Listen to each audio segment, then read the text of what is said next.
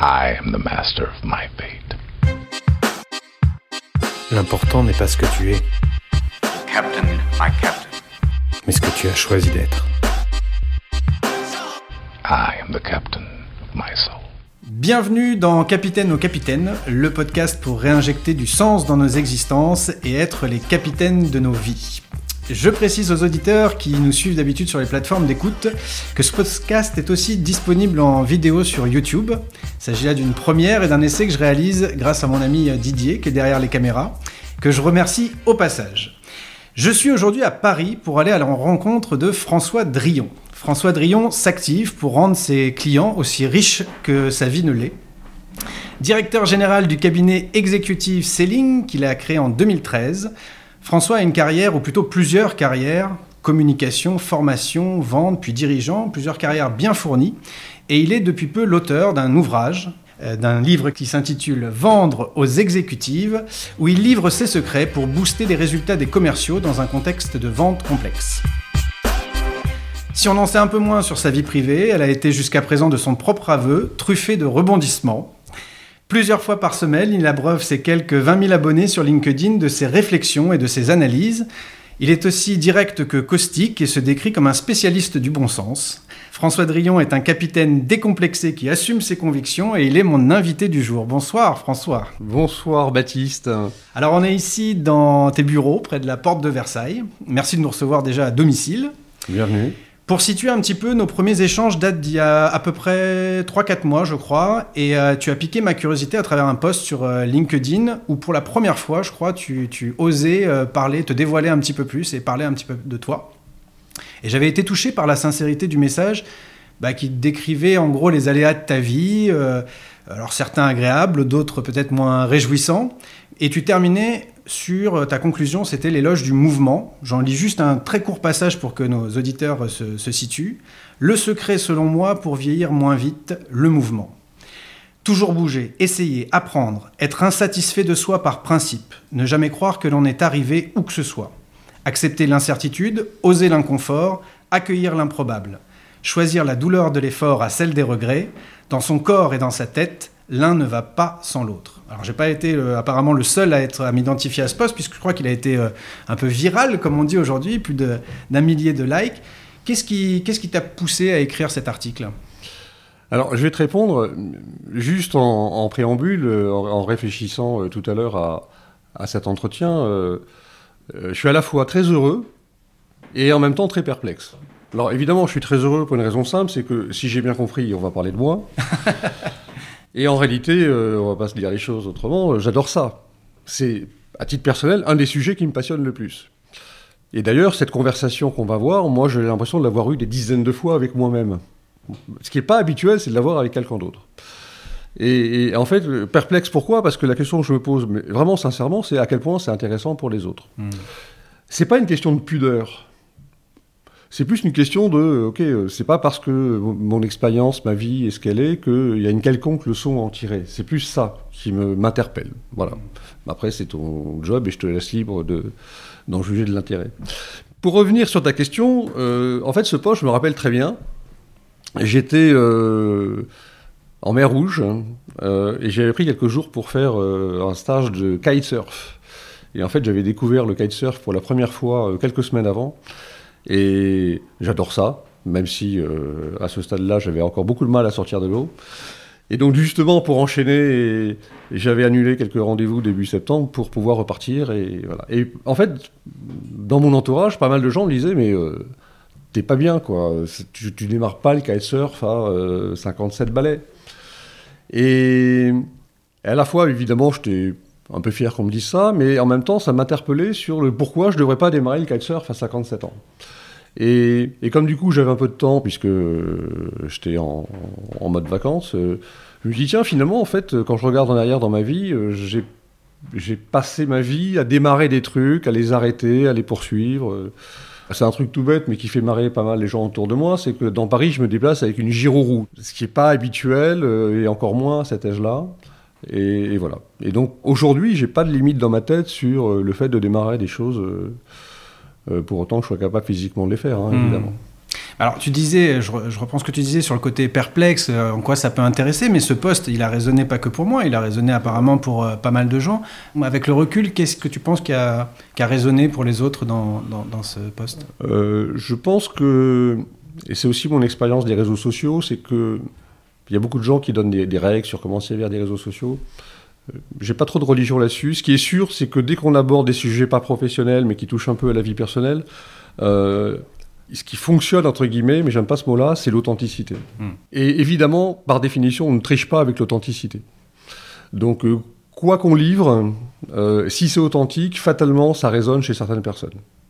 Et selon moi, je me trompe peut-être, hein, mais selon moi, c'est ça qui fait que beaucoup, de- d'ailleurs, beaucoup de gens, indépendamment des likes, m'ont fait un retour en disant euh, c'est bien, tu, tu te livres, quoi. Euh, tu y vas carrément. Il y a pas mal de sujets qui sont abordés, donc, euh, donc voilà. Et quand j'ai démarré ce poste, en fait, euh, je- ce genre de poste, tu mets deux jours à l'écrire parce que tu l'écris, tu reviens dessus, etc. Et, au début, j'étais peut-être pas, j'allais peut-être pas aussi loin, puis je me suis dit, bah vas-y, tant qu'à faire, euh, pour que ça soit intéressant, on va jusqu'au bout. Hmm, Ok. Voilà. Bah, justement, moi, pour, tu disais le, le- le côté peut-être un peu perplexe, en quoi ça intéresse. Moi, je trouve que euh, je vais à la rencontre de gens que, qui me semblent être des capitaines de leur vie, c'est-à-dire qui prennent leur vie en main et qui se, se fixent un cap, une direction, et puis je te suis un petit peu.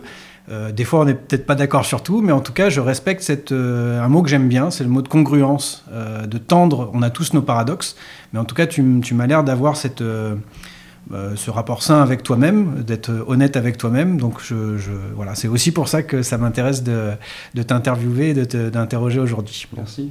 J'espère que ça résonnera chez, chez plein d'autres personnes. Euh, tu as ta manière à toi d'être capitaine de ta vie, mais il y en a euh, plein. Toi, qu'est-ce qui fait que tu te sens aujourd'hui capitaine de ta vie? C'est quoi les, différents ingrédients? Bah, euh, notamment dans le domaine professionnel. moi, j'ai créé ma boîte, ça fait 9 ans maintenant.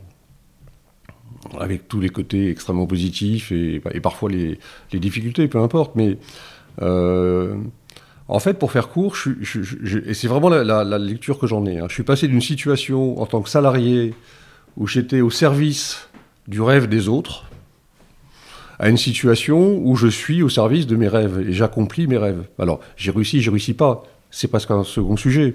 Mais euh, voilà, je suis en autonomie, je suis en liberté. Euh, si je réussis, c'est moi. Si je me plante, c'est moi. Euh, je prends mes décisions. C'est peut-être la première fois dans ma vie que j'ai été totalement autonome sur la prise de décision professionnelle. Donc, c'est un changement radical. Et ça a été un gros, évidemment un gros saut dans le vide, comme tous les gens qui montent leur, euh, qui montent leur activité. Donc, euh, évidemment, euh, on maîtrise pas tout. Donc, tout comme un capitaine, il affronte ses tempêtes et, son calme plat. Mais, mais c'est sûr que je suis aux commandes et, et je me sens beaucoup plus à l'aise que je ne l'avais imaginé à l'époque. Enfin, avant. C'est-à-dire qu'il y a une espèce d'avant-après. C'est bizarre, mais je pense que les gens qui ont, sont lancés dans l'entrepreneuriat un peu sur le tard euh, comprennent ça. Tu disais maintenant, je suis. euh, avant, j'étais au service du rêve des autres. Maintenant, c'est- quoi ton rêve d'un point de vue professionnel du coup? Bah, c'est de créer, euh, dans, dans mon domaine, moi je suis très spécialisé sur un sujet qui est euh, les, les- les- les- les compétences commerciales euh, plutôt de, de- de commerciaux à haut niveau. Euh, c'est de créer une, une approche, euh, une démarche commerciale, une méthode commerciale, un, un modèle de vente euh, qui puisse faire référence. Donc je suis parti d'emblée avec une ambition, parce que ça peut sembler très présomptueux ce que je dis, bien sûr, euh, mais je suis parti d'emblée avec une ambition. Euh, les gens me regardaient avec euh, un peu en sourire, enfin amusé, en disant il, est gentil, euh, mais personne ne l'a attendu. Évidemment, personne ne m'a attendu. Et ça prend du temps, euh, mais brique après brique, euh, je sais que je suis sur la bonne voie. Hmm. Et donc c'est une satisfaction personnelle euh, immense, évidemment. Évidemment. On reviendra sur le côté euh, professionnel euh, tout à l'heure. D'une manière plus générale, je m'étais intéressé en préparant, de me demander, ça avait été quoi, en lisant ton poste justement, c'était quoi les, les grands déclics de ta vie? Tu sais, on a des moments charnières, des fois des tournants. Ça a été quoi les grands, les grands tournants ou les grands déclics? Bah, c'est probablement à la fin de la quarantaine de prendre conscience que j'étais pas en contrôle de grand chose et qu'il y avait assez peu de chances que les choses s'améliorent toutes seules naturellement par, les, par l'intervention du Saint-Esprit. Et que j'avais en gros le choix entre continuer à laisser filer euh, en comptant sur le hasard et, la chance, ou à un moment donné me remettre aux commandes. Quoi. C'est, ça- enfin, c'est, c'est dit comme ça, c'est d'une banalité absolue évidemment, mais c'est cette prise de conscience. Et qui est lié justement à cette, euh, la création de cette entreprise ou? Bah, qui est lié à ce qui s'est passé avant la création de cette entreprise. Avant la création de cette entreprise, j'étais salarié dans une très belle boîte euh, internationale. J'avais un job de senior director, ce qui sonne euh, très très bien sur le papier. Et j'avais 48 ans. Donc je sors de cette boîte. Le réflexe naturel, c'est d'aller chercher un job équivalent dans des boîtes équivalentes. Il y en avait pas mal que ça pouvait intéresser ou qui ont manifesté leur intérêt. Et j'étais reparti pour 3 ans, euh, donc je me serais refait sortir à 51 ou 52, euh, et, et voilà. Et aller jusqu'à 62, maintenant 64, euh, aurait, et peut-être plus plus tard, aurait été évidemment de plus en plus compliqué. Et qui plus est, c'est des jobs. En tout cas, moi j'ai un regard sur le monde de l'entreprise qui à partir de la cinquantaine, il y a, deux catégories. Il y a, la, ligue la Ligue des champions et il y a les autres. Pour moi, la Ligue des champions, c'est des gens qui sont vraiment au niveau directeur général. Ces gens-là, ils sont bankable, comme on dit, je pense, jusqu'à la fin de leur carrière. Et on les arrache à prix d'or. Et, et puis il y a tous, les gens qui sont en dessous, euh, de, de gens qui sont payés au SMIC, jusqu'à, moi j'avais un excellent salaire évidemment, mais qui sont des gens en réalité, euh, dans la catégorie dans laquelle je boxais, entre guillemets, euh, j'avais à la fois énormément de responsabilités et aucun pouvoir. Aucun pouvoir budgétaire, aucun pouvoir de décision. euh, ça, les responsabilités, j'en avais évidemment. hein. Donc, donc quand on prend conscience de ça, euh, bon, on s'aperçoit qu'on est juste une ressource humaine, euh, relativement corvéable, parce qu'évidemment, euh, quand on a des jobs comme ça, on bosse pas mal. Mais bon, ça, mais en fait, pour faire court, ça mène nulle part, quoi. Hmm. Ça mène nulle part. C'est-à-dire que le contenu du job, ok, on peut se raconter que c'est intéressant parce qu'il faut bien se lever le matin, mais euh, ça n'a pas toujours beaucoup de sens. Euh, et puis on a l'impression de tourner en rond au bout d'un certain nombre d'années. Et finalement, quand j'ai quitté cette boîte, ce qui était un départ subi et pas choisi, bah, évidemment, comme tout départ subi euh, sur le moment, euh, c'est pas une bonne nouvelle. Et, on se dit, zut, euh, pour être poli, en réalité, avec le recul, c'est une des meilleures choses qui me soit arrivée. Hmm. Jamais, j'aurais- jamais j'aurais créé cette entreprise si j'avais pas quitté euh, la précédente euh, forcée. Ok. Et euh, là, tu es parti sur l'angle professionnel, mais d'un point de vue personnel, souvent il y a des choses qui résonnent en parallèle. Est-ce qu'il y a eu des choses qui ont été des tournants Bah, je dirais que c'est pareil. Alors moi, j'ai une vie personnelle. bon, d'abord, j'ai jusqu'à présent la chance d'être en bonne santé, donc ça, c'est déjà. Et j'ai beaucoup d'exemples autour de moi qui montrent que c'est vraiment une chance. Même si tu disais dans le poste que tu as croqué la vie par les, par les deux bouts, Oui, oui, j'ai hein. vraiment. euh, T'en as profité, ceux- a ceux- priori. Ceux qui me connaissent euh, euh, le savent, et j'ai vraiment, effectivement. euh, j'étais un gros fêtard, hein, pour faire simple, et, et j'ai adoré ça. Et j'étais un fêtard sur le tard, c'est pas un jeu de mots. Donc, mais c'est un côté aussi ado attardé hein, que, que j'assume. Et bon, il y a un moment donné où on a envie de passer à autre chose, c'est-à-dire que euh, voilà, on a, envie de se calmer, on a envie de plus de calme, plus de sérénité. euh, on a, comment dire, fait le tour de ce type de vie, et voilà, donc c'est un moment où j'ai eu aussi envie de, calmer le jeu euh, en termes de, style de vie, d'hygiène de vie, de relations sentimentales. Bah, j'ai eu des très très belles histoires longues, des très très belles, plus courtes. Oui, tu dis que tu as eu cinq femmes de ta vie. Oui, euh, si je dois re- recompter celles qui ont vraiment compté, j'en identifie cinq, oui, bien sûr. Enfin, bien, bien sûr, non, il n'y a pas de bien sûr, mais j'en identifie quelques-unes, oui.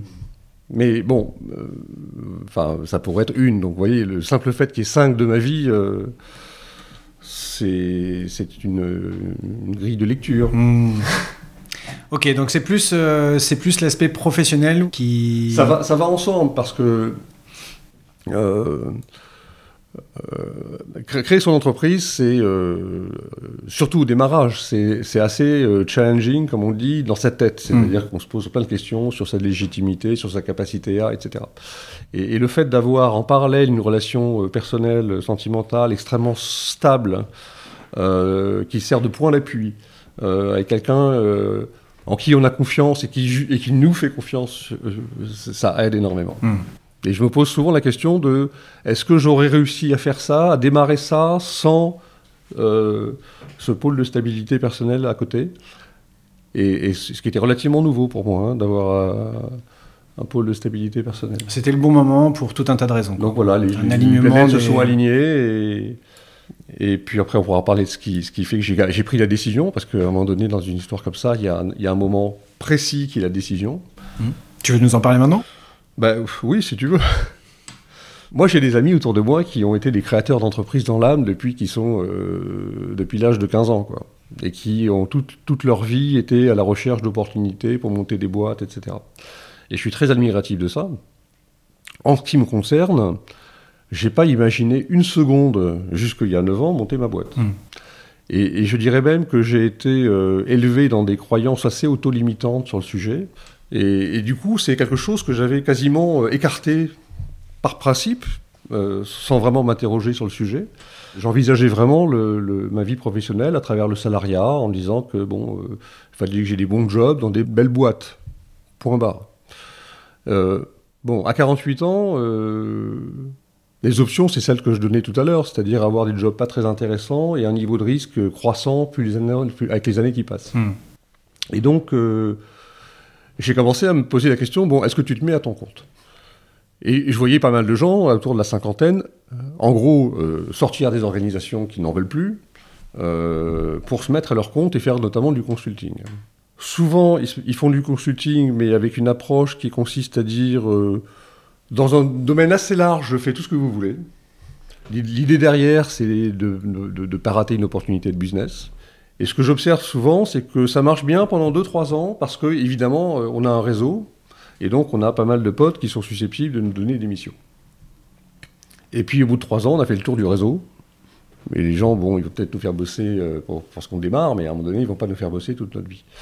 Et donc là, on se retrouve face à ce que j'appelle la réalité du marché. C'est des gens qui ne nous connaissent pas. Et évidemment, dans ce contexte-là, avec une offre qui n'est pas claire, un positionnement qui n'est pas lisible, euh, euh, bah, ça ne fonctionne plus.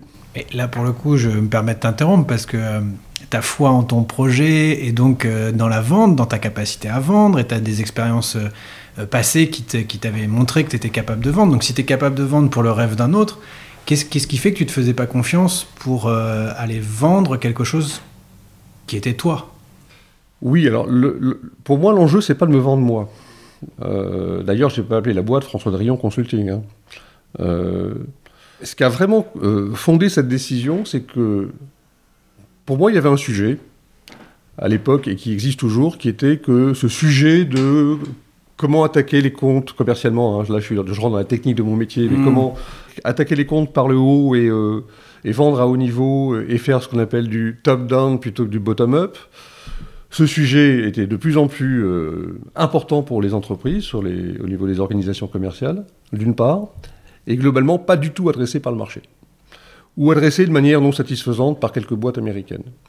Et donc, il y avait, euh, et que ce sujet n'était pas prêt de disparaître. Et donc, il y avait un boulevard là-dessus. Donc, un, il y avait un marché, et deux, je commençais à avoir des sacrées convictions sur la manière de faire. Et que le sujet m'intéressait bigrement, parce que je ne l'aurais pas fait si ça ne m'avait pas intéressé. Donc j'avais des convictions, j'avais la vision qu'il y avait vraiment quelque chose de nouveau, disruptif, intéressant. Moi j'aime bien la disruption, ça m'intéresse, ça me- ça m'e- ça m'excite la disruption. Qu'il y avait quelque chose de nouveau à construire. Alors je ne savais pas du tout comment, euh, mais j'avais cette intuition-là. Et je me suis dit, ben, euh, je me suis dit, j'ai beaucoup discuté avec des gens qui me connaissent bien, euh, et tout le monde m'a dit, mais vas-y, fonce. Et le déclencheur, tu parlais d'un moment précis Ben, à un moment donné, c'est de se dire, euh, ben, euh, toutes les planètes sont alignées, tu as la vision du truc. euh. J'ai démarré par un truc, en fait, que je trouve être une bonne idée avec le recul, c'est que, bon, j'ai parlé de mon projet à des copains, ils m'ont tous dit, c'est super. C'est pas une information stratégique, en fait. hein. Et donc, en fait, j'ai demandé à des copains, je leur dis, donne-moi euh, deux, trois noms de gens que tu connais, que, dont je ne connais pas, qui sont potentiellement dans ma cible, en gros, et que je peux aller voir. Et donc, je me suis retrouvé à, à avoir 15 rendez-vous avec des gens qui ne me connaissaient pas. Donc, il y avait, euh, y- enfin, il y avait, qui étaient redevables de rien vis-à-vis de moi et qui n'étaient pas là pour me faire plaisir. Pour leur euh, donner euh, ce qui était à l'époque les, les premières bribes assez embryonnaires de mon projet et pour avoir leur réaction. Une sorte de crash test, quoi. Voilà, une sorte de crash test. C'était une très bonne, très bonne expression. Et, et globalement, il y a eu une quasi-unanimité pour dire que le sujet était un vrai sujet, Euh, après, euh, la manière dont je comptais l'adresser n'était pas nécessairement la bonne, mais qu'il y avait un vrai sujet, une vraie attente. Et plusieurs personnes m'ont dit euh, dès que vous êtes prêt, appelez-moi. Bon, et, là, ça a fait basculer. Je me suis dit bon, écoute, vas-y. Tu seras toujours à temps dans un an ou deux, si jamais les résultats n'étaient pas là, de, faire demi-tour et de revenir sur tes, voies classiques. Mais voilà, je me suis dit, lance-toi, vas-y. Et à partir du moment où la décision a été prise, je me suis plus posé de questions. La difficulté, c'est avant, parce qu'on se dit j'y vais, j'y vais pas, est-ce que je suis capable, est-ce que je suis légitime, toutes ces questions. En ce qui me concerne, en tout cas, une fois que la décision est prise, euh, un, j'étais dans l'action, deux, je me projetais vers l'avenir, et, et trois, je me posais plus de questions, Pas d'état d'âme, quoi. plus d'état d'âme. Tout à l'heure, tu as évoqué le mot valeur. J'avais envie de te poser, euh, des fois on emploie ce mot-là, les valeurs cardinales. C'est-à-dire qu'on a, on a tous un certain nombre de valeurs, un peu. euh, mais quelles sont peut-être celles qui, euh, qui sont des drivers un peu pour toi plus, plus fortes que d'autres euh, Tu parlais du sport dans ce poste avec, euh, enfin je pressens, hein, je suppose, le, le dépassement de soi, mais qu'est-ce, qu'est-ce que, voilà, quelles, quelles sont tes, tes valeurs cardinales, comme on dit?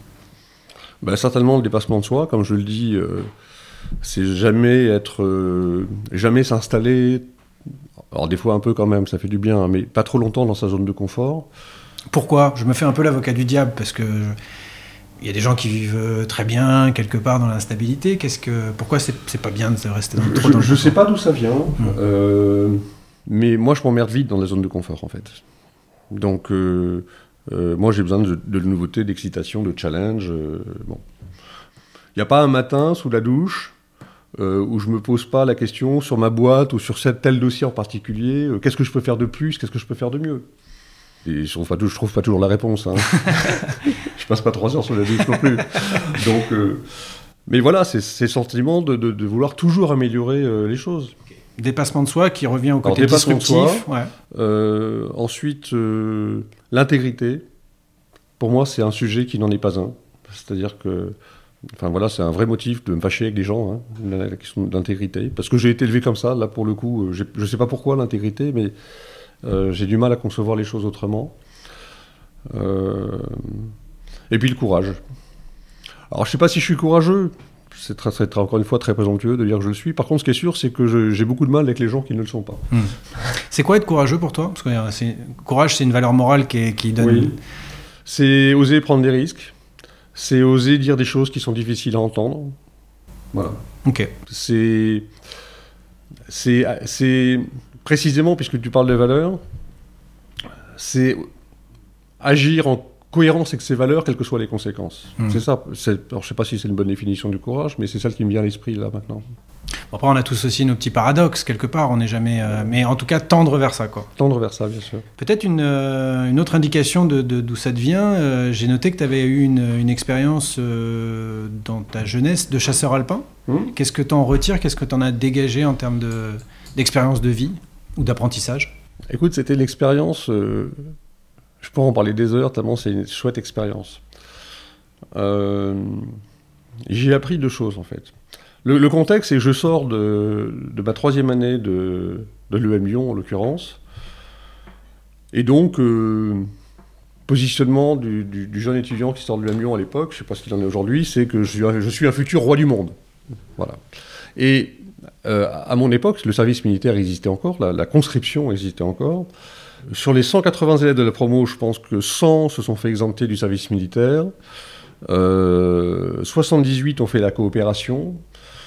Euh, un qui est un ami avait fait Saint-Cyr avant l'école, donc le problème se posait plus pour lui. Et moi, je suis parti à l'armée comme deuxième classe.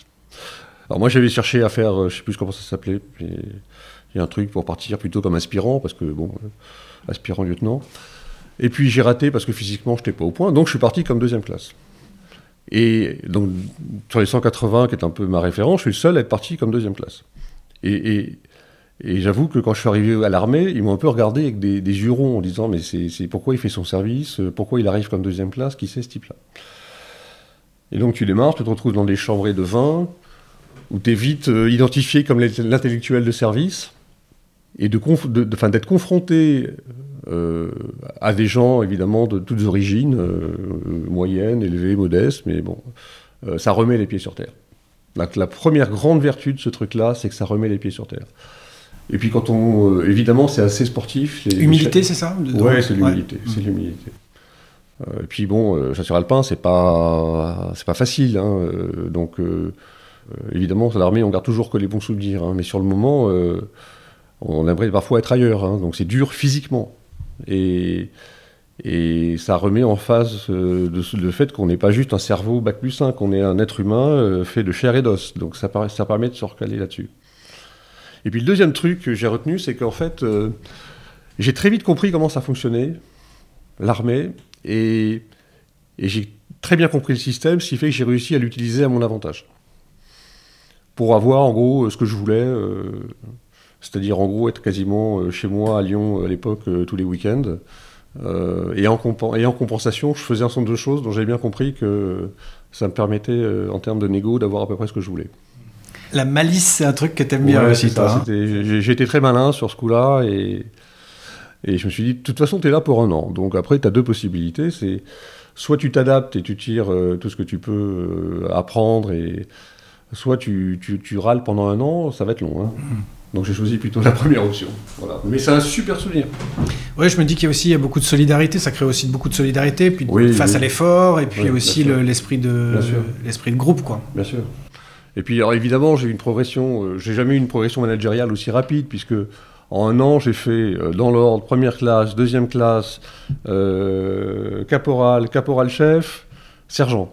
Voilà, donc cinq promotions euh, ou quatre promotions en un an. Mais ce qui veut dire aussi que très vite, on se retrouve à euh, encadrer des gens qui étaient au même niveau que soi, euh, 15 jours avant, deux mois avant. Donc euh, c'est aussi en termes d'humilité euh, intéressant. Est-ce que tu as puisé des choses qui sont applicables dans un contexte managérial, justement, ou est-ce que le contexte militaire, entre guillemets, est, euh, est un contexte particulier euh, C'est un contexte particulier parce que les- les- les- on parle plus de commandement que de management. Donc ça simplifie les choses. Et en même temps, il y a énormément de points communs parce qu'à un moment donné, c'est des êtres humains. Et puis, euh, comme on dit, enfin, on allait aussi boire une bière ensemble au foyer. Ce qu'on appelle le foyer, c'est le, le bar ou la cantine de- du régiment. Donc, euh, donc on ne peut pas non plus jouer au petit con sous prétexte qu'on a une barrette de plus. T'étais pas capitaine par hasard, non? Non, non, non, j'étais pas, pas capitaine. Capitaine, c'était au-dessus. C'était les officiers. capitaine. Ok. Alors, tu parles aussi assez ouvertement de ton expérience dans la franc-maçonnerie pendant 4 ans. Et, et- Oui. Et qu'est-ce qu'est-ce qui t'a amené à. T'as dit. Enfin, ma question, c'était pourquoi avoir arrêté? Qu'est-ce qui. La franc-maçonnerie est une organisation humaine, pour faire court, et comme toute organisation humaine, elle a ses biais de- d'organisation. Et j'avais probablement fantasmé euh, ce que pouvaient être les francs-maçons en termes d'idéal euh, et de pratique. Et euh, j'ai pas retrouvé mon fantasme. Et j'ai vite compris que effectivement, euh, c'était les mêmes biais que dans à peu près n'importe quelle entreprise, avec en plus l'habillage hypocrite de, de valeurs morales supérieures. Donc euh, voilà, pas aligné. Bon, je sais que c'est quelque chose. dur, hein, mais. Non, non, mais écoute, Mais après, bon, encore une fois, y- y- je connais des gens très, formidables qui sont très épanouis là-dedans et, et j'ai presque envie de dire qu'ils font une belle carrière, mais là, cette simple phrase en dit long. Hmm. On va basculer à un côté un peu, un peu philo, peut-être, j'en sais rien. Ce serait quoi un peu le fil rouge de ton existence? Il y a un, texte que j'aime beaucoup de Steve Jobs, enfin un discours même de Steve Jobs, peut-être que tu le connais, euh, euh, face aux étudiants de Stanford en 2005, où il dit euh, on peut, on peut jamais euh, imaginer créer des liens entre tout ce qu'on fait euh, en essayant de regarder vers l'avant, mais quand on se retourne un peu, on arrive à connect the dot, lui il dit, à relier les, les points. Toi, ce serait quoi les points euh, Ah bah écoute, c'est drôle parce que je ne connaissais pas ce discours de Steve Jobs. Ouais. Et c'est exactement ce que j'allais te dire. C'est-à-dire que j'ai une carrière professionnelle assez décousue. J'ai commencé, moi, dans le domaine de la publicité et de la communication. J'étais conseiller, en, dans, dans- fait du conseil dans ce domaine-là, en agence de com, pendant des années. C'était ma passion quand j'étais étudiant. Euh, et et j'imaginais bien sûr faire toute ma carrière là-dedans. J'y ai fait euh, un peu moins de 10 ans. J'ai pris un virage, mais a pas 180, mais à 90 degrés en rejoignant le domaine de la formation, que je connaissais rien, à que j'avais jamais pensé euh, une seconde. Virage qui a été pris en 72 heures. Alors je suis resté dans ce domaine, mais avec différentes expériences, puisque j'étais chez un cabinet de conseil, chez un prestataire en quelque sorte. Ensuite j'ai rejoint mes principaux clients, maintenant j'ai monté ma boîte. Tout ça un peu ni queue ni tête. Euh, la vente, c'est vraiment un truc. Moi, quand tu, tu me disais il y a 20 ans, est-ce que tu, quand j'avais 20 ans, est-ce que euh, tu imagines être dans le domaine de la vente Pour moi, la vente, c'était pas assez intelligent pour moi. Euh, consultant, oui, encore ça allait, mais euh, vendeur, commercial, j'avais une, une image euh, pas terrible du truc, quoi. Alors, être commercial un jour, voire faire autorité, en tout cas sur un- un- une petite partie du sujet plus tard, c'est un truc absolument incroyable pour moi. Donc tout ça, ça ligne pas. Et quand je regarde aujourd'hui euh, les compétences dont j'ai besoin pour faire le métier que je fais, ben, j'ai l'impression, j'ai vraiment cette impression-là que euh, espèce de, je sais pas, du, du- fil de destin. euh, euh, connect the dots, comme tu dis, qui fait que, euh, voilà, à tel moment j'ai appris telle compétence, à tel moment j'ai appris telle chose. les gens disent, mais c'est vachement bien tes documents, le marketing, tout ça, c'est impeccable. Tu bosses avec quelle agence? Ben, J'ai pas d'agence, fait. Mais voilà, ça c'est ce que j'ai appris quand j'étais dans le domaine de la com. Donc c'est exactement. Euh... Donc c'est J'en veux un peu à Steve Jobs de m'avoir piqué. il était un peu, euh, ouais, était un peu devancé sur ce coup-là. Mais du coup, quel mot tu mettrais euh, derrière ça ou quand, quand tu dis c'est le mot de compétence, les compétences que tu voulais développer en fait? Alors, c'est pas des compétences que je voulais développer, mais je m'aperçois aujourd'hui que ce que je fais est très en lien avec les compétences, comme si, enfin sans le savoir évidemment à l'avance, je m'étais préparé. Hmm. Comme si toute ma vie m'avait préparé à faire ce que je fais. Alors, et après, il y a deux lectures possibles. La première lecture, c'est euh, sans me rendre compte, je me suis préparé toute ma vie à faire ce que je fais. Deuxième lecture possible, euh, in- inconsciemment, j'ai trouvé le job ou l'activité qui me permet de mettre euh, en musique tout ce que j'ai appris auparavant. Hmm. Bah alors j'en reviens à ça. Si c'est ton voilà, ce qui te tient au triple d'être référent dans un dans ce que tu fais, pourquoi? Pourquoi c'est important pour toi d'être référent? Est-ce que c'est pour l'ego? Est-ce que c'est pour euh, la postérité? Est-ce que c'est pour, euh, j'en sais rien, une contribution à la société? Qu'est-ce que tu mets derrière? Pourquoi c'est un rêve? Pourquoi ça tient tant au trip? C'est une bonne question et je suis bien ennuyé pour te répondre. Alors, évidemment, il y a l'ego. Ça serait mentir que de dire que ça ne fait pas plaisir d'être euh, reconnu dans, ce que je fais pour la, la qualité et la pertinence de ce que je fais. C'est aussi l'envie de laisser une trace. Bon, j'ai pas d'enfant. Bon, la vie n'est pas finie, hein, mais euh, j'ai pas d'enfant. Euh, assez peu de chances que je me lance dans l'aventure aujourd'hui. Mais je me dis pas, euh, c'est pour compenser le fait que j'ai pas d'enfant. Hmm. C'est pas ce qui me vient à l'esprit. Donc, euh, à partir du moment où un sujet me passionne, bah, j'ai envie d'aller au bout du truc. C'est-à-dire qu'à un moment donné, il y a, y a- il y a pourquoi se fixer des limites? Ouais. C'est vrai que j'ai eu, j'ai eu l'ambition dès le démarrage de me dire, bon, euh, crée cette boîte, organise cette boîte, crée du contenu dans cette boîte, comme si vous deviez être euh, 300 dans 10 ans. Donc je suis parti avec ça. Industrialise tout le plus tôt possible pour jamais avoir à refaire la même chose deux fois. Hmm. Et un niveau de professionnalisme et de qualité en termes de livrables, ou de choses en tout cas visibles par tes clients, qui soit euh, le meilleur possible euh, au plan français, voire au plan international. Hmm. Donc euh, je suis parti avec cette... Voilà, alors évidemment on n'est pas 300, mais, mais voilà, il y a cette ambition, il y a cette vision, euh, qui pour moi est un moteur. Il y a une phrase qui que j'ai appris il y a pas mal de temps quand même, qui m'a toujours euh, interpellé, et, la reformulation que j'en ai, c'est on fait beaucoup moins de choses que ce qu'on voudrait en un an et beaucoup plus qu'on l'imaginait en dix ans. Et je constate ça année après année, c'est-à-dire que tu m'aurais dit il y a 9 ans que euh, j'aurais les clients que j'ai aujourd'hui et que j'aurais écrit un bouquin qui est un des best-sellers, en tout cas en ce moment, j'aurais été assez surpris. Et, en même temps, chaque année, je me dis, bah, t'as pas fait grand-chose cette année. Hein. Je suis toujours, euh, j'ai toujours souvent cette phrase à l'esprit. C'est une phrase que je vois beaucoup en ce moment. Euh, Je ne sais pas si c'est un hasard, mais je, je, je- je l'ai découverte récemment, mais je l'ai vue à plusieurs, Ouais. à plusieurs reprises, et ça me parle aussi. C'est vrai Bien que, sûr. puis en plus, on est euh, assez tôt dans l'année, donc on est au moment où on se fixe des résolutions et en général qu'on a du mal à tenir. Mais euh, en tout cas, moi, euh, bah, pour partager un- une lecture qui m'a assez impacté, qui était le livre de Harari euh, Sapiens, euh, ça m'a reconnecté avec l'idée du temps long, et ça m'a ça a eu un gros impact sur ma perception et ma lecture du monde parce que euh, le fait dans le monde des entreprises de dépasser le nombre euh, symbolique de 144 aussi, euh, de, à partir du moment où on est, bon c'est un nombre, euh, voilà c'est pas 144 piles, mais dans cette dimension-là on peut plus connaître l'histoire de tout le monde, savoir comment tout le monde va, voir le prénom de tout le monde, donc euh, ça m'a posé beaucoup de, de réflexions sur bah, comment fonctionnaient les organisations et peut-être les, les différents mots qu'il y avait MAUX dans les organisations. Et puis ce, ouais, ce- ce- cette prise de conscience un peu émotionnelle du temps long en fait. Je crois que notre époque elle va tellement vite que euh, on juge tout sur le temps court et c'est encore plus sur l'actualité euh, quotidienne. Mais euh, d'avoir cette, euh, cette perspective lointaine, c'est c'est quelque chose qui m'a. Voilà, je relis ça à cette phrase-là d'avoir une vision à 10 ans. Je trouve que c'est beaucoup plus facile et sain que de se dire euh, qu'est-ce que je veux accomplir cette année sans Oui. savoir pourquoi en fait. Oui, Mm. je suis totalement d'accord avec ça. Pareil sur le plan pas forcément euh, que professionnel, mais d'une manière générale, ce serait quoi ta plus grande fierté? Euh, Il y a une chose générale, mais c'est finalement, ça renvoie au poste dont tu parlais en introduction, c'est ma capacité, je dirais ma, ma, ma résilience à, et, et ma capacité à rebondir et, et à, à- à démarrer des choses nouvelles et à garder euh, euh, un enthousiasme et une certaine fraîcheur euh, qui va de pair avec une certaine candeur aussi. Moi, je revendique la candeur comme étant une qualité. Euh, alors qu'il est plutôt de bon ton de jouer euh, au type blasé quand on a soit un certain âge, soit un certain niveau de compétence. Donc c'est cette espèce de résilience et capacité de rebond. Et puis le deuxième point, c'est l'aventure professionnelle dont je te parle, hein, Executive Selling, qui est effectivement un très grand motif de fierté. Je suis très fier de, de ce que j'ai construit déjà jusqu'à présent et, on verra la suite, hein, puisque leur définition elle n'est pas écrite. En fait, je suis très fier à travers cette entreprise parce que euh, je suis pas fier euh, du chiffre d'affaires, euh, des dividendes, c'est pas ça le sujet. C'est que je suis très fier de- de constater à quel point j'apporte de la valeur à mes clients.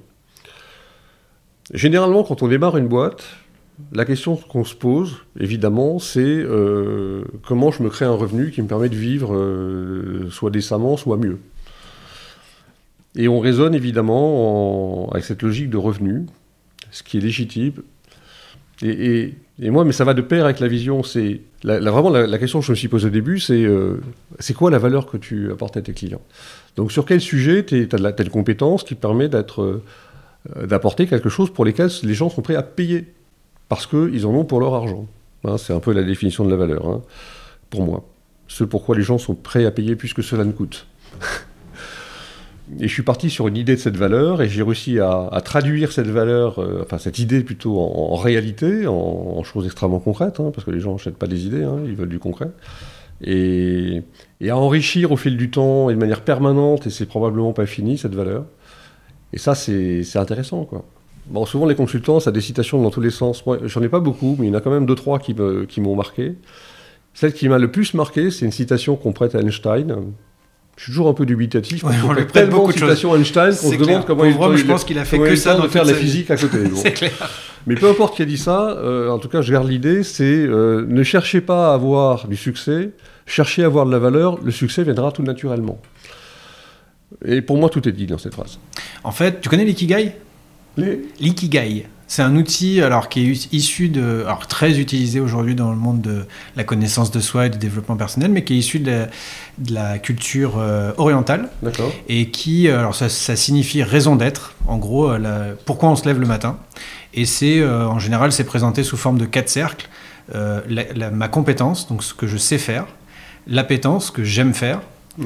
euh, ce dont le monde a besoin, donc c'est l'idée de valeur, et ce pourquoi je peux être payé. Et quand on est aux interstices de ces quatre cercles, bah, on est dans notre ikigai, dans notre raison d'être, et ça, ça me rappelle un petit peu ce, qu'on- ce que tu viens d'évoquer. Tu cultivé. J'ai déjà vu, déjà vu les cercles, mais j'avais pas mémorisé le nom, euh, le nom du truc. Voilà, donc t'es dans, dans ta raison d'être. Euh, la question pendante que j'avais avec, c'est qu'est-ce qui te reste à oser du coup? Toi qui aimes bien oser dans le dépassement de soi, t'es, t'es jeune, t'as encore la vie devant toi, donc On est qu'est-ce, que... qu'est-ce qui te reste à oser? C'est quoi tes prochains défis? Alors, un, plein de choses, et deux, je sais pas. C'est-à-dire que par définition, euh, euh, c'est rarement des choses qui sont anticipables. Alors après, j'ai des projets. Les projets, c'est de continuer à, à faire grandir l'entreprise. C'est peut-être euh, de m'associer. Jusqu'à présent, j'ai été tout seul. L'idée, c'est qu'au démarrage, tout seul, on va beaucoup plus vite. Mais encore une citation, tout seul, on va plus vite, mais à plusieurs, on va plus loin. Donc, je suis la question que je me pose, j'ai pas la réponse, c'est est-ce que, à quel point je peux vraiment aller plus loin tout seul? Parce qu'à un moment donné, il y a une limite de temps, il y a une limite de compétences. Euh, donc euh, voilà, je, je cherche potentiellement un associé. Bah écoute, c'est le moment petite Voilà, annonce. fait. euh, Ou une associée, d'ailleurs. oui, une associée. ouais. Euh, ce qui euh, aussi très intéressant et très riche. Voilà, mais je peux pas être beaucoup plus précis que ça. Hmm.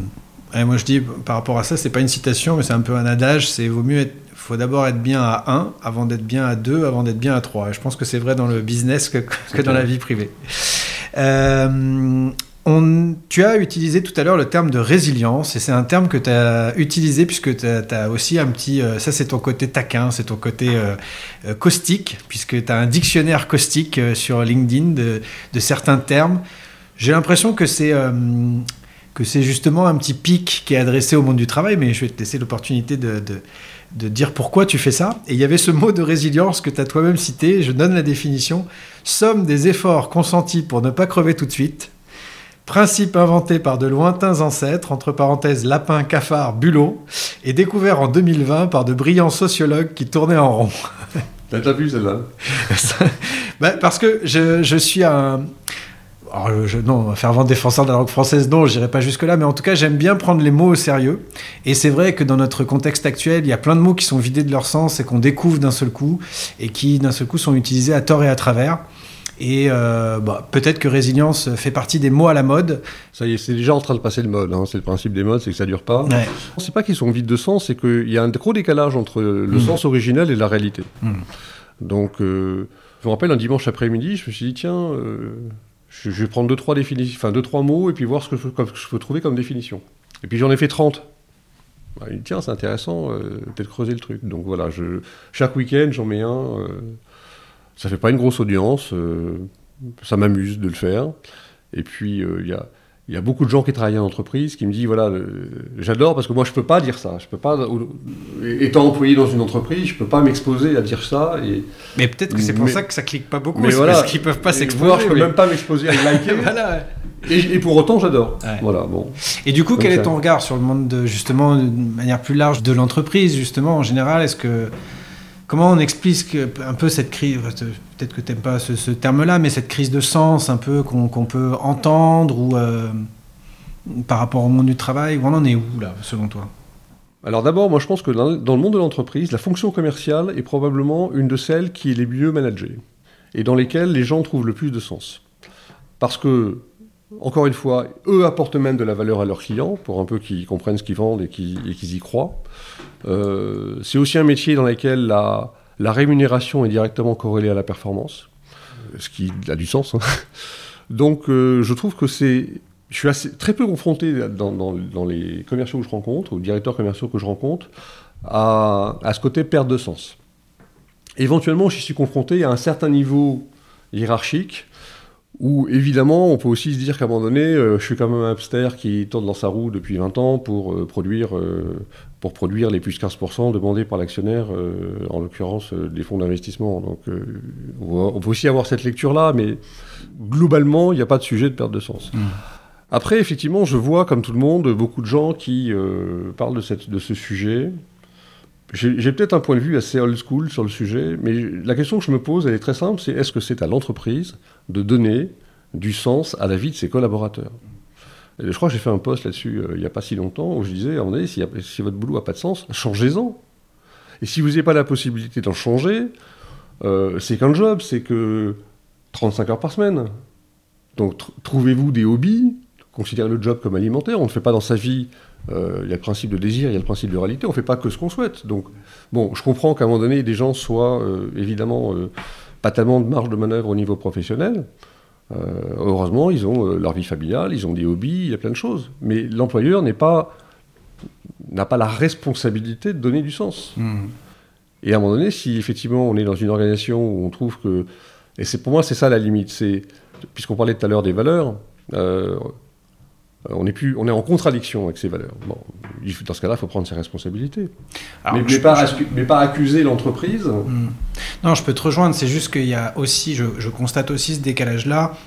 euh, dont on parlait tout à l'heure, sur le mot- on s'amusait sur le terme résilience, mais aujourd'hui, toutes les, toutes les entreprises du CAC 40, par exemple, sont des entreprises à mission et prêchent ça, alors que c'est pas euh, forcément ce qui est incarné dans l'entreprise. Donc, euh, je suis, moi, je te rejoins sur le fait de dire que on est capitaine de nos vies et que la victimisation n'est pas forcément une bonne solution, selon moi, et que quand on est bloqué dans un schéma, j'ai envie, euh, moi aussi, de, comprendre qu'est-ce qui fait qu'on reste à souffrir de quelque chose qui ne nous va pas pendant un moment. Et je me dis de l'autre côté, c'est les entreprises aussi tombent parfois, pas toutes, hein, dans, dans, ce jeu-là, dire bah, venez. Alors on a vu la mode des, des euh, happiness managers, de tout ce côté épanouissement au travail, de développer les talents. Et en fait, il y a une réalité qui est, qui est celle de la performance, qui est celle aussi d'une société qui est jugée à travers ses résultats, à travers ses revenus, etc. Et je, de ce côté-là aussi, j'ai l'impression qu'il y a un peu un jeu de dupes. Euh, donc, je, je ouais. Bah, il y a effectivement cette injonction contradictoire entre euh, ce que demandent les actionnaires, qui est très clair, et en même temps, euh, en tout cas sur, dans certains business, euh, une guerre des talents qui fait qu'il faut trouver, il faut, il faut trouver des gens qui viennent bosser. Donc, euh, on est obligé de leur faire miroiter un certain nombre de choses. Et, et ça a été très bien expliqué par de nombreuses personnes. Voilà, il y a, c'est un marché de dupes. Mm. Évidemment, c'est pas parce qu'il y a un chef happiness officer que les gens sont engagés. Ça se saurait sinon. Mm. Donc euh, oui, ça fonctionne pas. Mm. Je constate à quel point le monde du travail a énormément évolué, euh, en même pas, même pas 30 ans, hein, et qu'il y avait une promesse assez claire dans un monde peut-être un peu plus linéaire, je dis pas plus simple ou plus facile, mais dans un monde un peu plus linéaire euh, où, une carrière, un- un même salarié pouvait traverser toute sa carrière dans le même métier, voire dans la même entreprise, ce qui n'est plus la norme aujourd'hui, même si ça peut encore exister. Euh, et puis, il n'y avait peut-être pas toute cette complexité euh, que l'on a aujourd'hui avec euh, l'apport du digital où tout va beaucoup plus vite, etc. Et j'ai l'impression que la promesse de l'entreprise, c'était d'abord et avant tout la sécurité, la carrière, le fait de pouvoir, si on est compétent et si on le mérite, pouvoir évoluer dans une structure. Et que comme on vit dans un monde incertain aujourd'hui, ben, il n'y a plus cette promesse-là. Et de l'autre côté, euh, nos conditions euh, de vie se sont nettement améliorées et j'entendais moi beaucoup mes parents dire je vais au boulot pour gagner ma vie. C'est une, expression qui m'a toujours euh, choqué, parce que, enfin choqué, interpellé en tout cas, parce que moi ma vie je l'ai, j'ai pas à gagner ma vie, mais je comprenais ce que ça voulait dire derrière. Mais j'ai l'impression que comme ça c'est plus ou moins acquis aujourd'hui, un certain confort minimum, aujourd'hui, notamment les plus jeunes et pas que, mettent autre chose en disant bah, puisque je vais passer pas mal de temps au travail, j'ai plus besoin que mon travail me ressemble. Mais après, là où je te rejoins, c'est sur le fait de dire bah, qu'est-ce qui nous manque pour oser, pour avoir la confiance aussi de, de, de quitter une situation, euh, de quitter un certain confort pour aller vers ce qui nous appelle vraiment. Quoi. Moi, l'objet des capitaines, pour moi, c'est aussi ça c'est de comprendre. Mais encore une fois, ce qui est selon moi. Enfin, je, Ouais, je prie, je Ce qui est paradoxal, c'est que si on prend le travail, et je trouve que tu as très bien expliqué, si, si on prend cet outil que tout le monde connaît, qui est la pyramide de Maslow. Bon, on est passé du travail euh, pour souvenir à des besoins matériels à, des- à un travail pour une quête de sens. Euh, chose qui, au demeurant, concerne probablement euh, 300 millions de personnes en Occident. Il Hmm, tout à fait. faut juste pas perdre ça de vue. Bien sûr. Donc effectivement, que des bacs, des bacs plus 5 euh, ou plus 8 et des états d'âme sur euh, le sens de leur job, euh, enfin ça va pas m'empêcher trop de dormir quand même. Vais aussi rappeler ça. Mais, quand on monte en haut de la pyramide de Maslow, ce qui est encore une fois très légitime et ce que je souhaite aux 6 milliards restants, ben, il faut le faire en autonomie précisément. C'est-à-dire qu'on ne peut pas à la fois revendiquer euh, que le travail soit un, lieu d'accomplissement et, déléguer ça à un employeur euh, pendant une période de temps donné. C'est-à-dire que moi j'adore l'idée, mais euh, euh, étoile si elle t'aidera, pour faire court. Hmm. Alors depuis le, le- le fameux poste en question dont on parle depuis le début de l'épisode, j'ai été amené à te suivre un peu plus. Et euh, du coup, j'ai vu que tu parlais euh, plus finalement, de, où tu parlais beaucoup plus de politique ou d'économie ou de tes convictions personnelles plutôt que de ton sujet technique qui est, qui est la vente. Qu'est-ce qui t'amène à, à partager un petit peu euh, plutôt cet aspect-là de tes réflexions que euh, sur ton métier? Écoute, d'abord je suis quelqu'un de conviction, donc j'ai des convictions. Euh, on me reconnaît un certain talent pour les exprimer. Euh, et je suis un peu, un peu grande gueule. Voilà. Après, bon, je je souhaite et je tente d'équilibrer euh, évidemment les publications purement professionnelles que, que celles à visée euh, politique. Après, même si on- LinkedIn est un réseau professionnel, moi je suis chef d'entreprise, je paye des impôts, euh, donc je m'exprime en tant que citoyen, euh, Mmh. évidemment. Après, euh, j'ai conscience que je peux être parfois clivant. Et c'est tout le paradoxe, c'est qu'à un moment donné... je me suis dit, pardon de t'interrompre, je me suis dit, est-ce qu'il n'y a pas, c'est pas ce côté provoque un peu, est-ce qu'il vient pas, est-ce que ça l'amuse pas aussi quelque part de, de, non, mais de- la réponse est, je vais être franc, j'adore ça. J'adore la provoque.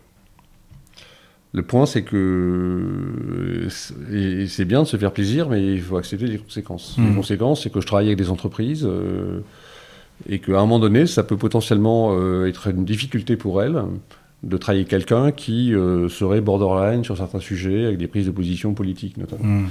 Donc, euh, donc j'ai plus des prises de position, je dirais, sociétales que politiques, ce qui est déjà pas exactement la même chose, qui sont quand même globalement mainstream, je prends pas des risques non plus énormes, même si sur la forme, euh, je balance pas mal, mais sur le fond, euh, C'est les écolos en ce que je général. dis, c'est assez consensuel quand même. Oui.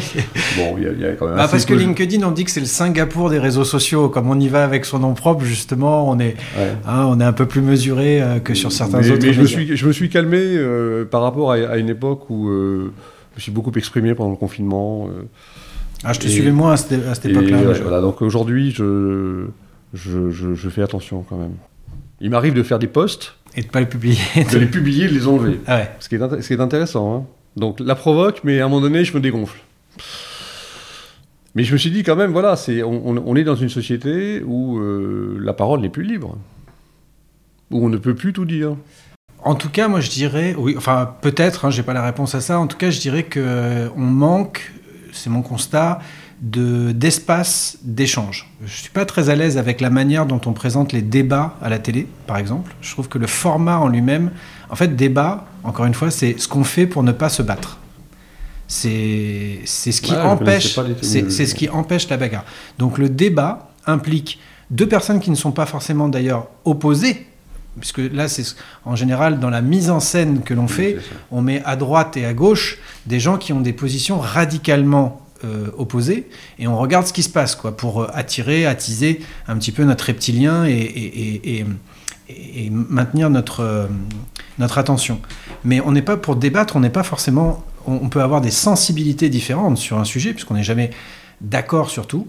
Mais le débat, c'est ce qui empêche de se battre pour, et ça implique au moins deux personnes, sinon plus, euh, qui sont ouverts à euh, faire évoluer leur point de vue. C'est-à-dire que le but d'un vrai débat, étymologiquement parlant, n'est pas de convaincre l'autre et d'avoir raison, qui est une joute verbale en soi que j'aime bien aussi, mais qui est euh, ce qu'on appelle l'économie de la connaissance, c'est-à-dire échanger une idée contre une idée. Toi qui es dans le commerce, ça doit te parler, mais si je vends quelque chose à quelqu'un, bon bah je fais un échange d'argent, de biens, peu importe. Mais là, le pouvoir des idées, c'est que si tu arrives toi avec une idée et que moi j'arrive avec une autre, on repart tous les deux avec deux idées. Et c'est ça que je trouve génial. Et je trouve qu'on manque de ces espaces de parole, de ces espaces d'échange. Tu vois, c'est ce que j'essaye de créer aussi euh, là, c'est que je, moi aussi, j'ai quelques convictions. Alors, c'est pas le lieu, normalement, c'est pour euh, l'inviter, mais j'en profite un peu. Mais le pouvoir de la nuance, ça, c'est quelque chose qui me rend fou. On traite de sujets complexes en moins de 3000 caractères et personne n'a tort, personne n'a raison parce que c'est beaucoup plus euh, voilà. Et, euh, et c'est pas des et puis ouais le, le- le- côté conviction c'est j'ai tort j'ai raison. Je trouve que ce ça c'est quelque chose qui m'inquiète. Tu parlais de, de, de- de sujets sociétaux. C'est que on a tendance plutôt à voir les choses de manière binaire. Et ça ça nous ramène vers notre cerveau automatique qui n'est pas la partie la plus intelligente de pas ce qui fait la différence euh, avec le reste des mammifères quoi et là je trouve qu'il y a un appauvrissement euh, du, débat, justement, et de l'enrichissement des idées. Quoi.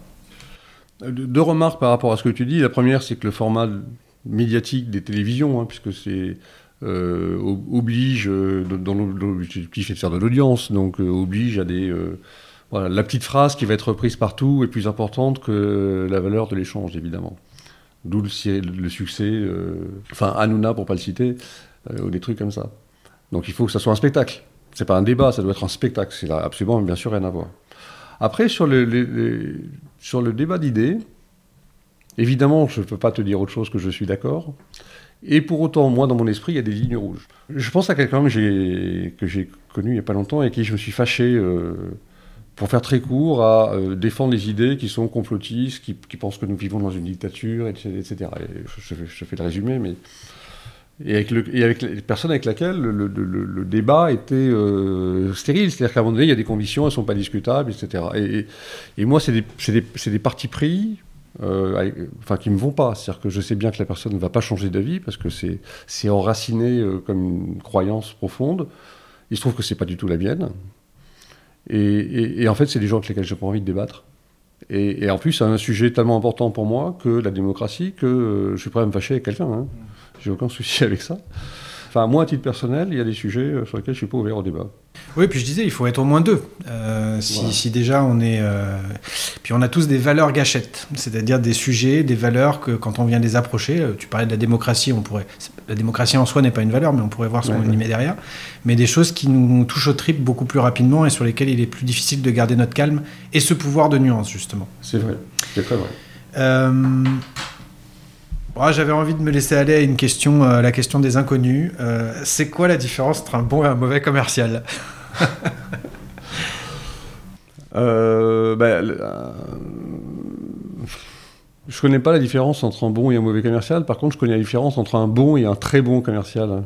Elle t'intéresse? C'est celui qui a suivi le training avec l'exécutif selling. C'est facile. En quoi c'est disruptif, justement, tiens, parce que je, je suis tombé sur les, les vidéos que tu faisais il y a, il y a 9 ans, je crois, de, de- sur la force du silence, sur euh, euh, comment... euh, Ah oui, ça date. Elle date, Ouais, elle ouais, date ouais. il y a même plus que ça. Elle date de 2008. Je D'accord. dire. Et, Mais elles ont été euh, remasterisées un peu plus tard. qu'est- Qu'est-ce que tu as réussi à apporter de disruptif? J'ai pas encore lu ton livre, mais tu Bah, il m'as promis que je repartais avec de manière dédicacée. Euh, depuis des décennies, on se focalise sur les techniques de vente. Euh, je crois que tu l'as dit au début de l'interview, par exemple la capacité à poser des questions ouvertes. Moi, je vois des commerciaux dans les boîtes avec lesquelles je travaille qui euh, surperforment chaque année, ils posent jamais une question ouverte. Donc la clé de la performance, c'est pas pas de poser des questions ouvertes, c'est pas euh, de fixer nécessairement un premier rendez-vous après un, un deuxième rendez-vous après un premier rendez-vous. Toutes ces techniques à laquelle on a été formé. Euh, et pour moi, et c'est pour ça que c'est un changement d'approche complet pour les gens avec lesquels je travaille, c'est d'abord une question de process. Euh, executive selling, c'est la traduction un peu euh, américaine d'un truc que nos grands-mères savaient. hein. Il vaut mieux parler au bon Dieu qu'à ses saints. Ça n'est rien d'autre que ça. Et aujourd'hui, les modes de fonctionnement, les, les modes de décision des entreprises font qu'à un moment donné, si on n'engage pas et et si on n'a pas le, le buy-in des bonnes personnes, on peut, faire des dizaines de rendez-vous qui n'aboutiront à rien, si ce n'est à nous faire perdre du temps et nous, faire espérer quand un truc qui ne va pas arriver. Donc, un, question de process. Et deux, question, alors là, pour le coup, c'est très intéressant, c'est euh, quand on rencontre un exec pour la première fois, euh, c'est question de posture. C'est oser euh, dire les choses, oser dire ce qu'on pense, avoir des convictions, euh, ne pas être dans une espèce de soumission euh, joyeuse, euh, parce qu'à la fois on est très souriant, parce que pourquoi il faudrait sourire spécialement à un exec, euh, et puis en même temps on n'ose pas le contredire. Voilà, c'est donc c'est une posture beaucoup Être plus, assertif, beaucoup quoi. plus adulte, très assertif. Donc on, on- on nous bassine depuis des décennies, notamment dans le domaine commercial, sur l'importance de l'empathie. Alors moi, j'ai rien contre l'empathie, hein, c'est formidable l'empathie, et il faut de l'empathie. Mais quand il y a que de l'empathie, ça donne des, des positions personnelles qui sont très chamallows, quoi. Donc la contrepartie de l'empathie, c'est l'assertivité, c'est la capacité à dire les choses. Et quand un- ce que j'appelle un exec, c'est-à-dire quelqu'un qui est quand même évidemment assez haut placé dans une, organisation, prend le temps de rencontrer euh, 30 minutes euh, un commercial qui ne connaît pas d'une boîte qu'il ne connaît pas, c'est pas juste pour avoir quelqu'un de sympa qui lui passe la, la- la brosse à reluire. C'est pour, avoir quelqu'un qui le challenge sur ses convictions, qui lui donne des idées nouvelles, des perspectives nouvelles, et, qui lui apporte de la valeur. C'est pas pour passer un bon moment, hein. son, ag- son agenda est déjà plein, il n'a pas besoin de s'occuper. hein. Donc c'est un changement de posture, euh, c'est un changement de logique, c'est un changement d'approche. Donc c'est effectivement disruptif pour les gens qui, participent. Et quand tout ça est très bien orchestré, ça, produit des résultats commerciaux assez spectaculaires. Hmm. Je sais pas si je t'ai bien vendu le truc là. Il faut signer où, monsieur Drion Vous avez un, bon de commande, j'achète. Euh, justement, je voulais utiliser hum, peut-être ta connaissance euh, commerciale pour euh, ramener sur. moi, je m'intéresse aux, aux personnes qui ont envie d'être capitaines de leur vie, donc qui ont envie peut-être de- d'embarquer leurs proches ou des alliés sur leurs projets personnels, sans parler de se vendre soi-même, mais on parle beaucoup du pitch. euh, C'est un terme encore américain qu'on a, c'est-à-dire un- une manière de, présenter les choses de la, la manière la plus impactante et la manière la plus concise possible. Euh, comment on pourrait transposer le pitch commercial d'un produit ou d'un service à une démarche personnelle, à un projet, à une envie? C'est exactement la même chose. C'est-à-dire Ah, que- tout le monde n'est pas professionnel. Est-ce que tu pourrais donner tes petites clés à toi? En, en- en quelques mots, euh, dès qu'on explique quelque chose à quelqu'un, euh, on, cherche à, à le convaincre, à le persuader ou à le faire adhérer, enfin d'une manière générale. Donc, euh, on- et, et tout ça dans un format court. Donc que ça soit un pitch commercial ou que ça soit sur un autre sujet, les, les règles sont les mêmes. Nous, on utilise une structure qui est très simple, qui est très facile à reproduire. La structure est la suivante, c'est contexte, drama, valeur. Donc contexte, c'est en trois phrases, là, enfin si je prends un pitch court, hein, ce qu'on appelle un elevator pitch, c'est en trois phrases, voilà le contexte, voilà ce, que j'ai observé, voilà ce qui se passe. Euh, le drama, c'est pourquoi ça marche pas. Et la valeur, c'est précisément qu'est-ce qu'on propose pour que ça, pour marche. Je vais faire le pitch d'executive selling, c'est celui que je connais le mieux. Euh, Il est fort, il est fort, il est fort. Ben oui, mais euh, au, au moins. euh, Vas-y, je t'en prie. bah, c'est pour pas pour pas dévoiler ceux de mes clients. Euh, non, mais c'est très simple l'executive selling. Cette idée qu'il faut aller parler au bon Dieu plutôt qu'à ses saints, les entreprises l'ont à peu près intégrée depuis une dizaine d'années. Euh, simplement, elles ont beau se répéter année après année, séminaire après séminaire et kick-off après kick-off, qu'il faut absolument aller parler aux bonnes personnes, il se passe pas grand-chose. Et en réalité, c'est un problème d'exécution parce qu'on ne donne pas aux, aux commerciaux, concrètement, les, compétences euh, et les outils pour le faire. Et nous, on a tout un programme qui est entièrement dédié à ça et qui permet en quelques mois d'y parvenir. Voilà, donc si tu reprends bien, tu as bien le contexte, drama, on n'y arrive pas, et euh, ce que je propose derrière. Et en fait, j'ai rien inventé, cette structure, c'est celle qu'utilisent Hollywood et Walt Disney depuis toujours. La princesse part se promener dans la forêt. Bon, jusque-là, c'est mignon, mais on s'emmerde un peu. Et puis, euh, ah, la princesse se fait enlever dans la forêt. Ça, c'est le drama. Et c'est vraiment là que l'histoire débute. Et, et- et évidemment, après, quelqu'un vient délivrer la princesse. Il faut un guide. Ça, c'est la Il faut. euh, Alors, après, on peut reformuler la structure avec d'autres mots, mais c'est ça l'idée. Et, et souvent, les gens racontent des histoires dans lesquelles il n'y a pas de drama. Quand il n'y a pas de drama, il n'y a pas d'intensité dramatique. Donc le drama, c'est en fait le le moment où l'histoire commence vraiment. Hmm. Quand tu regardes un film, généralement, on campe un peu les personnages au début, et puis ensuite, il y a un événement. Euh, et tout se structure ensuite par rapport à cet événement. Donc c'est une formule, c'est une structure euh, euh, que je n'ai pas inventée, que je allé piquer, et qui fonctionne très très bien dans le domaine commercial, mais tu as raison de le souligner, dans tous les domaines finalement. Dès qu'on raconte une histoire, si on veut attirer l'attention, et en fait pour terminer sur cette question, si on regarde cette structure, ça veut dire que en fait ce qu'on raconte, c'est l'histoire du pourquoi est-ce que je fais ce que je fais. hmm.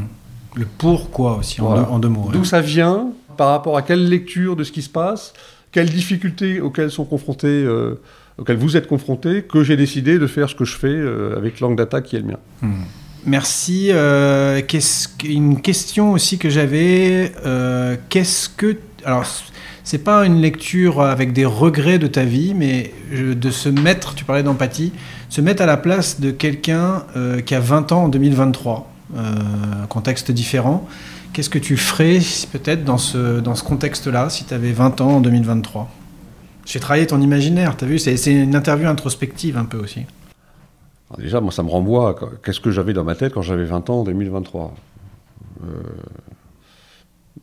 j'avais aucune idée de ce que j'allais faire de ma vie, en fait. hein. Donc je ne sais pas si je suis capable de donner euh, un conseil.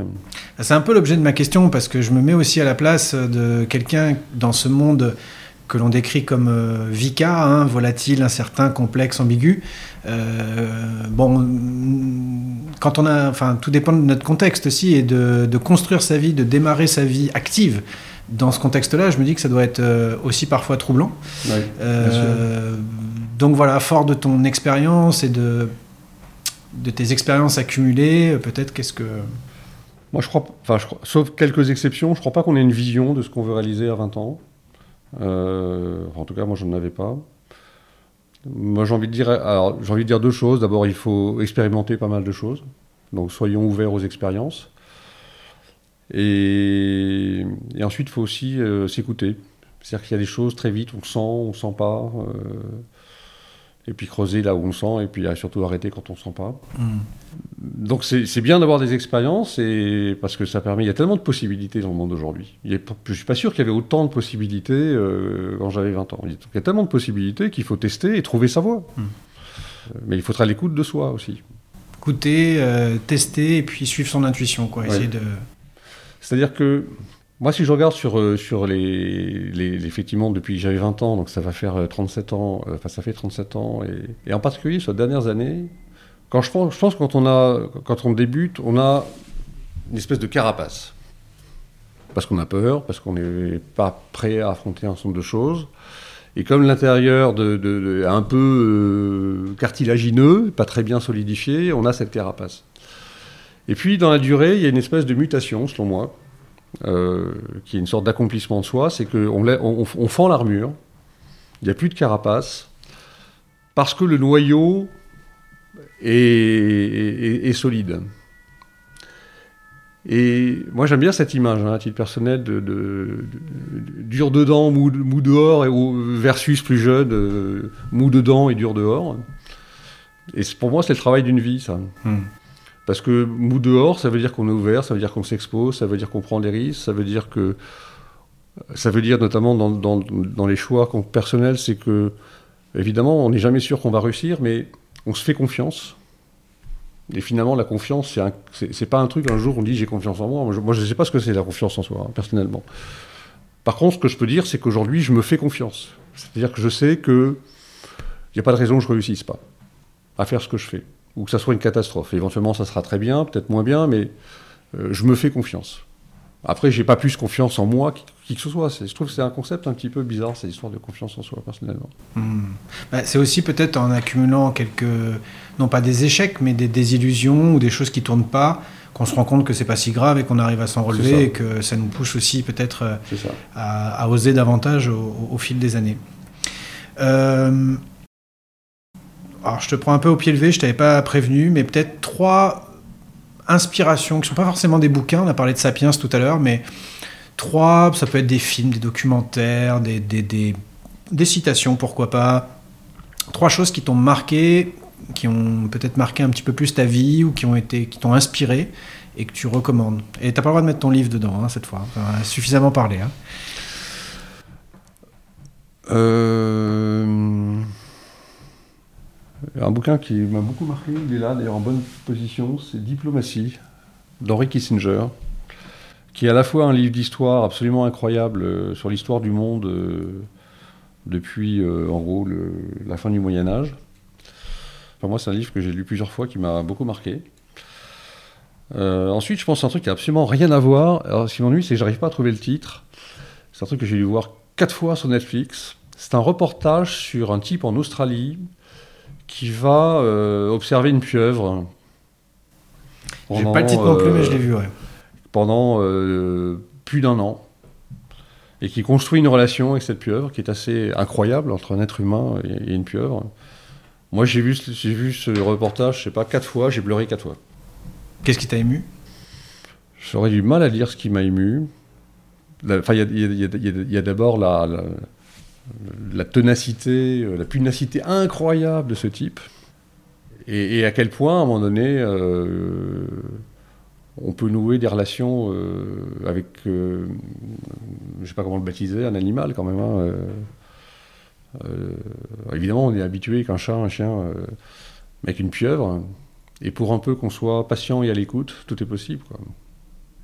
Voir l'intelligence, euh, euh. Voir l'intelligence de la vie euh, dans quelque chose qu'on soupçonne pas aussi peut-être Ouais. qui est très lointain de nous et de voir qu'il y a plusieurs formes Donc, euh, d'intelligence. obstination, écoute, patience, euh, incroyable. Euh, il m'en manque un, mais je ne vois pas là, ça me me fait l'esprit. Ouais, c'est très bien déjà. Alors, euh, est-ce que tu as quelque chose à rajouter? Est-ce que tu as... Voilà, moi je- je- j'en ai fini avec mes questions. Mais est-ce qu'il y a quelque chose que tu souhaitais euh, partager Je voulais faire un- en fait un clin d'œil peut-être à, des- Ouais. à des, à des gens que j'aime bien. Et en fait, j'ai institué un espèce de rituel quand j'ai créé mon entreprise. Donc, comme je l'ai indiqué tout à l'heure, euh, bah, j'ai démarré seul, et je suis toujours seul en l'occurrence.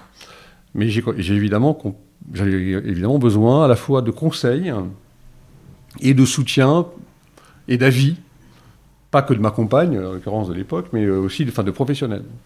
Et donc j'ai créé un, ce que j'appelais un club des parrains, des parrains d'exécutifs Selling. Euh, ils sont six.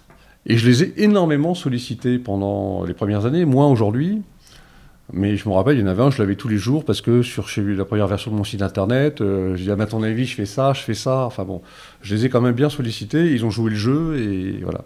Et alors aujourd'hui, je les sollicite moins, même s'ils sont quand même toujours en première ligne et, et quand je prends des décisions importantes, je leur demande leur avis.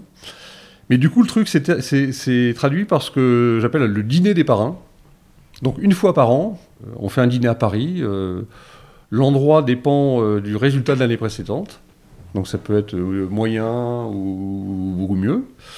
Enfin après, on ne fait pas des, pas 3 étoiles, hein, mais on se fait un truc dans un endroit sympa.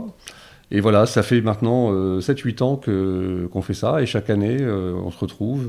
Alors finalement, aujourd'hui, Executive Selling n'est plus qu'un prétexte à cette rencontre. Euh, mais c'est un espèce du, du rituel qui a, moi qui m'a aidé en tout cas, qui a créé une espèce de mini-cercle. Alors c'est pas des actionnaires, hein. je, voilà, je, trouve que c'est une bonne idée avec le recul, et, et, je termine en leur faisant un clin d'œil. Euh, Chers parents, chers parrains, merci. Très bien. Moi, j'ai un peu l'équivalent, tu vois. Toi, c'est à- Parrain, ça me ramène à, à- à, bien sûr cette euh, trilogie de, de, de, la, ma- de la mafia. Même si c'est pas ce que tu y mets derrière, j'ai bien compris euh, le- le- que c'était parrain à un autre sens. Moi, je l'ai pas encore formalisé parce que mon projet est tout jeune, mais je l'appelle le cercle des belles âmes, tu vois. Donc, Ah, c'est très joli aussi. Parce que justement, il contribue un peu euh, de joli. manière euh, désintéressée, même s'ils doivent y trouver leur compte. Mais euh, voilà, j'ai besoin aussi de ce cercle euh, qui nous fait grandir. Euh, cet épisode touche presque à sa fin et j'ai l'habitude de laisser le mot de la fin euh, à mon invité en lui posant à chaque fois la même question, qui est un peu la question euh, centrale.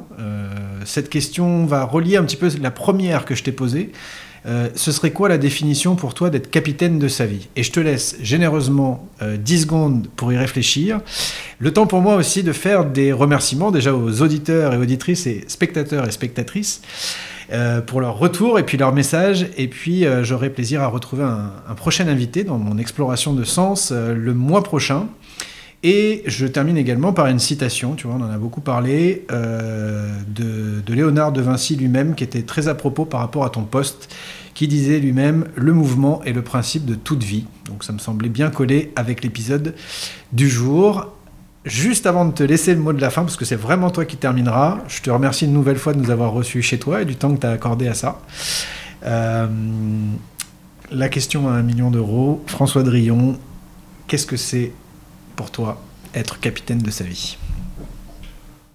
Tout simplement, c'est euh, d'être euh, au service de ses rêves à soi ou de son rêve et puis au service du rêve des autres. Ce qui veut dire prendre le risque et oser et se faire confiance. Merci, Merci François. de ton invitation. Merci François, à bientôt.